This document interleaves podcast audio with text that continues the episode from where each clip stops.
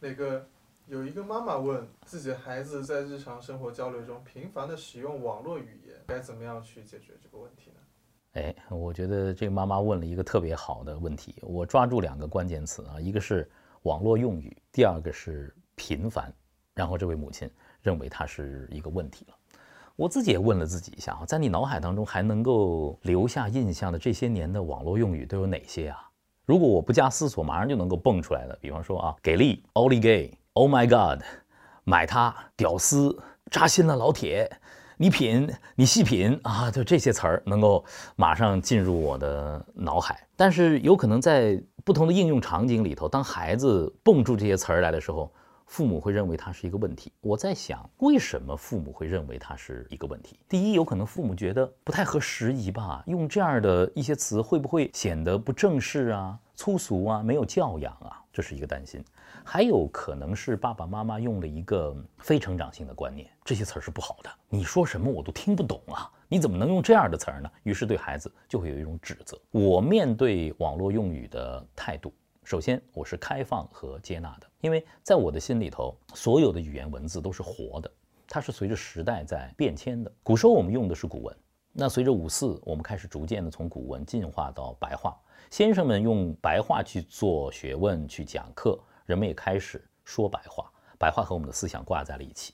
新中国成立之后，我们开始推广普通话，我们有了现代的中国的语言。那么现在我们处在网络时代，那么网络上的话难道不会影响我们吗？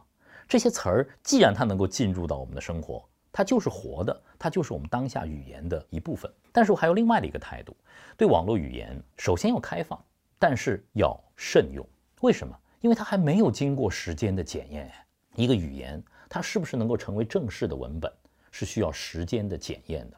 只有那些多年之后，它还留在我们的字典里，留在我们的日常生活当中的语言，它才应该被更多的应用。还有一个得注意对象和场合。我觉得在正式的发言，在一些相对比较学术的写作当中，如果你更多的用网络语言，可能就不太适合了。Oh my god！下面我要表述一下我的核心观点，这难道可以把它写到你的论文当中去吗？如果磊哥到一个菜场，我对着一位卖菜的大妈说：“哟，您的青菜可真的是青翠欲滴，碧绿如玉啊！